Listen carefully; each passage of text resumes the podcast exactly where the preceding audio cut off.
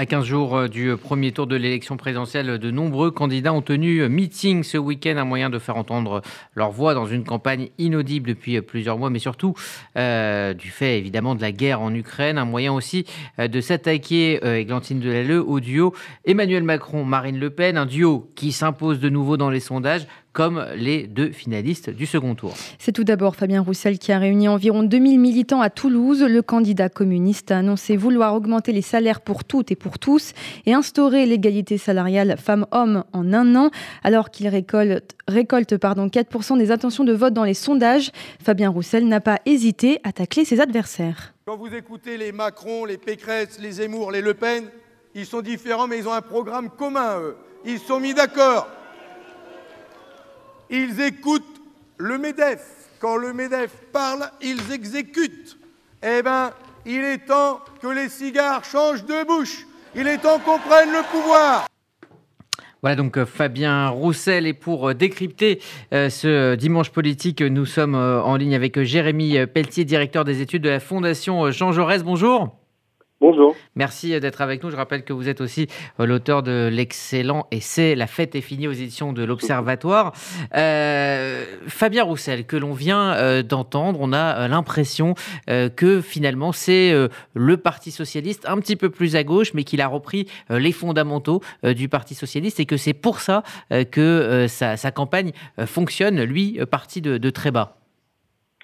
En tout cas, euh, effectivement, il incarne euh, finalement euh, une ligne illustrée par un certain nombre de, propositions qu'un certain nombre de, de sympathisants, notamment effectivement socialistes, souhaitaient voir incarner, notamment depuis l'échec de la présidentielle 2017 et qui n'ont pas vu venir.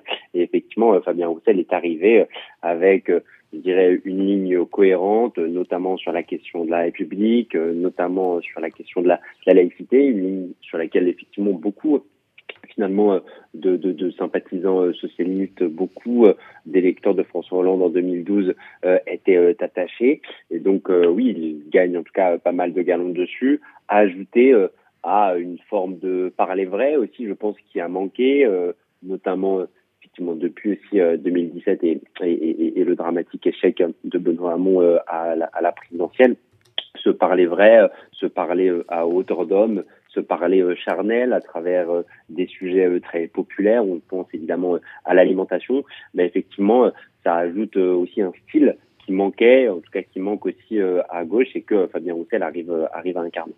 Est-ce que Roussel pourrait piocher du côté de l'aile droite, de l'aile gauche, pardon, d'Emmanuel Macron alors, en tout cas, pas suffisamment, euh, je pense, pour venir euh, concurrencer euh, à ce stade, je dirais, le, le, le trio qui mm -hmm. fait aujourd'hui l'élection présidentielle, Emmanuel Macron, Marine Le Pen et Jean-Luc Mélenchon. Je pense que si il est un problème, c'est d'abord avant tout pour Jean-Luc Mélenchon aujourd'hui.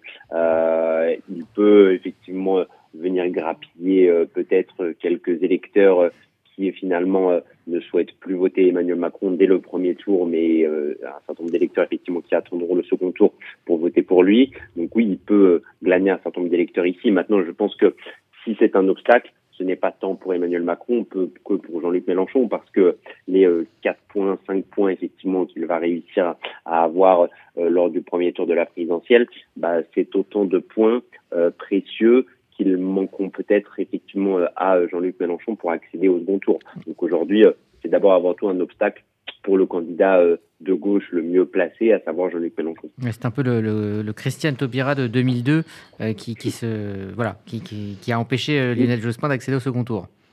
Oui, absolument. Sauf que, à la différence de Lionel Jospin, pour le coup, euh, euh, Jean-Luc Mélenchon incarne une gauche euh, qui n'est pas celle de Lionel Jospin, il incarne une gauche euh, radicale, il incarne une gauche effectivement à l'extrémité, du, champ, politique et de, l'appareil partisan, ce qui n'était pas le cas effectivement de, Lionel Jospin. Donc, euh, voilà, c'est une vraie euh, différence aussi. Donc oui, sur euh, le rôle de, en tout cas le rôle un peu similaire de Roussel par rapport à, au rôle qu'avait joué Christiane Taubira en 2002, sauf que Christiane Taubira, effectivement, de par sa présence à empêcher, je dirais, un candidat social-démocrate capable, lui, de faire l'union entre différentes gauches, d'accéder effectivement au second tour, ce qui n'est pas le cas aujourd'hui de Jean-Luc Mélenchon, parce que quand bien même le sujet du vote utile, oui, commence à prendre un petit peu, quand bien même il utilise beaucoup effectivement euh, en tout cas cette notion de vote utile pour offrir un réflexe euh, aux euh, gens de gauche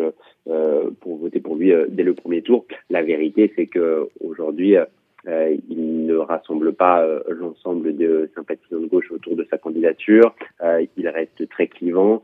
ça reste un épouvantail pour un certain nombre d'électeurs. Et d'ailleurs, un certain nombre de gens, notamment euh, qui avaient voté par exemple pour François Hollande en 2012, euh, auront beaucoup moins de problèmes à voter pour Fabien Roussel que pour Jean-Luc Mélenchon, mmh. notamment euh, vis-à-vis de la question républicaine et, des questions liées à la laïcité.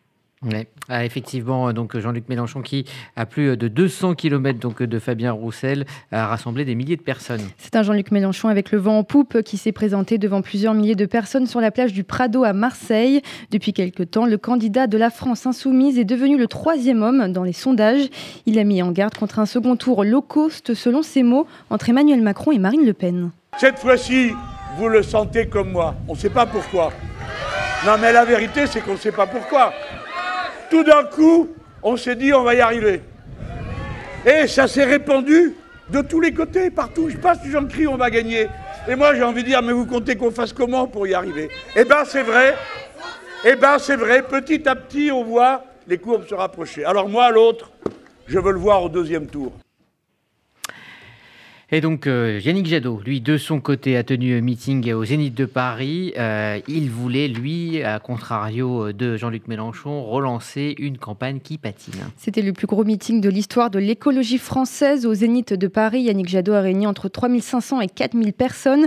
S'il a déroulé son programme, le candidat écologiste a lui aussi attaqué le président candidat et la présidente du Rassemblement national. Vous vouliez une France apaisée Emmanuel Macron n'a eu de cesse de souffler sur les braises de la division, méprisant les appels au secours, au respect et à la démocratie des Gilets jaunes, des salariés, des Français, méprisant les élus locaux et les syndicats. Elle croit susciter en nous la nostalgie d'un passé déformé. Nous avons soif d'avenir, d'un futur optimiste. Elle est le chaos, la haine et la peine. Nous sommes la joie, l'égalité, la liberté et la fraternité. Donc voilà, Yannick Jadot euh, qui euh, s'adresse évidemment et s'attaque à Marine Le Pen pour éviter donc ce second tour euh, Le Pen-Macron. Jérémy Pelletier, on avait l'impression au début de cette campagne que l'écologie avait un boulevard. Pourquoi Yannick Jadot a-t-il raté sa campagne? Bah, déjà, je trouve qu'il y a quelque chose d'intéressant, justement, quand on, entend euh, les propos tenus euh, lors de son meeting, lorsqu'il dit euh, Nous sommes la joie ». Et effectivement, je pense que c'est l'un des éléments qu'il faudrait, en tout cas au sein de l'écologie politique, pour faire en sorte qu'une grande partie de la population, effectivement, adhère à une écologie qu'il considérait comme optimiste et non punitive, pour reprendre une expression qui est souvent utilisée.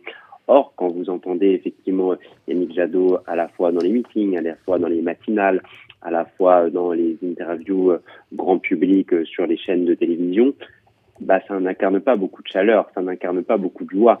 Finalement, c'est des propos à chaque fois qui sont assez durs. Et une nouvelle fois, si on fait la comparaison avec euh, finalement le slogan de Fabien Roussel et le style de Fabien Roussel incarné à travers l'expression euh, Nos jours heureux, à incarné à travers le slogan Nos jours heureux, bon, bah, il y a un monde, en fait, qui sépare les deux en termes de chaleur, euh, d'empathie vis-à-vis des individus et justement de, de tonalité un peu joyeuse de la campagne. La vérité, c'est qu'aujourd'hui, effectivement, l'écologie on aurait pu imaginer qu'ils avaient un boulevard euh, s'agissant de cette élection présidentielle, mais d'une part, ils ne font pas une campagne joyeuse, euh, d'autre part, finalement, ils se sont beaucoup abîmés à travers leur processus des primaires internes, euh, qui n'a pas été un moment joyeux, loin de là, où c'était euh, une multiplication d'anathèmes. Euh, les candidats euh, divers et variés étaient quasiment prêts à s'insulter, étaient quasiment prêts à se désolidariser au moment même d'ailleurs où Yannick Jadot a, été élu. Donc ça, c'est le deuxième élément. Troisième élément, je pense qu'il y a eu une erreur d'analyse, notamment après les élections municipales. C'est-à-dire qu'à l'issue des élections municipales, effectivement, une grande partie des écologistes, une grande partie des responsables politiques à gauche et une grande partie des médias finalement ont analysé a posteriori les résultats des élections municipales comme étant une grande victoire de l'écologie politique, comme étant une grande victoire d'Europe Écologie Les Verts. Bon, la vérité, c'est que ce n'était pas si vrai que ça. Au-delà, effectivement, de la victoire de quelques grandes villes, finalement, cela n'avait pas été un raz-de-marée, cela n'avait pas été une razzia. Par ailleurs, quand on regarde le, tout cas la participation électorale et le taux d'abstention déjà très important qu'on observait au municipal, on voyait bien que de toute façon il y avait une erreur d'analyse et que croire que l'écologie devenait euh, tout à coup euh, majoritaire dans le pays était, je crois, une erreur d'analyse. Donc finalement, ils sont retombés euh, finalement effectivement d'assez haut. Et par ailleurs, le dernier élément, c'est que bah, tous les responsables politiques aujourd'hui, de toute façon, sont obligés de parler d'écologie. Alors, ça ne parle pas évidemment de la même façon aux différents électorats. Quand vous regardez effectivement les électeurs euh, de droite, euh, les électeurs Zemmour, les électeurs Le Pen et euh, les électeurs de Valérie Pécresse, la question environnementale, la question écologique arrive très bas en termes de préoccupation quand vous leur demandez quels sont vos sujets de préoccupation majeurs ou quels sont vos sujets qui vous tiennent le plus à cœur euh, et qui vous feront voter pour tel ou tel candidat euh, euh, dans le cadre de l'élection présidentielle. mais quand bien même, effectivement, il y a une, préoccupation différenciée selon que vous soyez électeur de droite ou électeur de gauche, tous les responsables politiques maintenant sont obligés d'en parler, et notamment à gauche, et je dirais dans l'arc allant d'Emmanuel Macron à Jean-Luc Mélenchon. Mmh. Et je crois que finalement, un candidat écologique, écologiste, pardon, ne devrait pas essayer de se distinguer sur la question écologique, mais devrait plutôt montrer de la crédibilité sur d'autres sujets. Euh, c'est là où potentiellement, effectivement, un certain nombre d'électeurs les attendent pour voir s'ils sont crédibles au-delà de la seule question écologique. Et je crois que penser qu'on peut distinguer et se distinguer dans une campagne présidentielle aujourd'hui uniquement sur la question écologique qui est devenue une figure imposée des responsables politiques bah, est une erreur stratégique et on s'aperçoit effectivement de cela à la vue des sondages aujourd'hui pour Yannick Jadot. Et donc le dernier euh, meeting euh, de ce dimanche, Glantine, a été euh, celui d'Éric Zemmour, place du Trocadéro, un meeting qui a fait polémique. En effet, Rudy, c'était un meeting important pour Éric Zemmour puisqu'il avait pour but de relancer sa campagne alors qu'il se situe à 10% dans les sondages. Pendant que le candidat de Reconquête listait des noms de victimes d'attaques, plusieurs dizaines de milliers de partisans ont scandé Macron assassin pendant de longues secondes. Vous pensez que c'est vous qui devez avoir honte, mais non, c'est l'État qui devrait avoir honte. Je suis là, je suis là pour lutter contre la fatalité. Chacun, chacun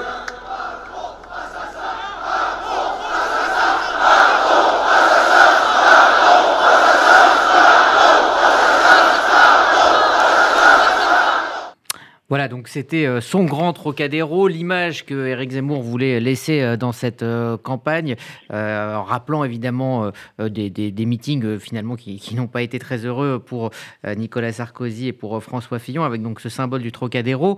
Est-ce que on, peut, sur le plan de la communication politique, dire que ce, que ce meeting a, été un raté à cause de cette séquence justement, ou, bah, un succès si on voit la foule qui était présente? Oui, mais alors, je pense qu'il faut faire très attention maintenant, vous savez, euh, à la foule, euh, aux batailles de chiffres, etc., etc.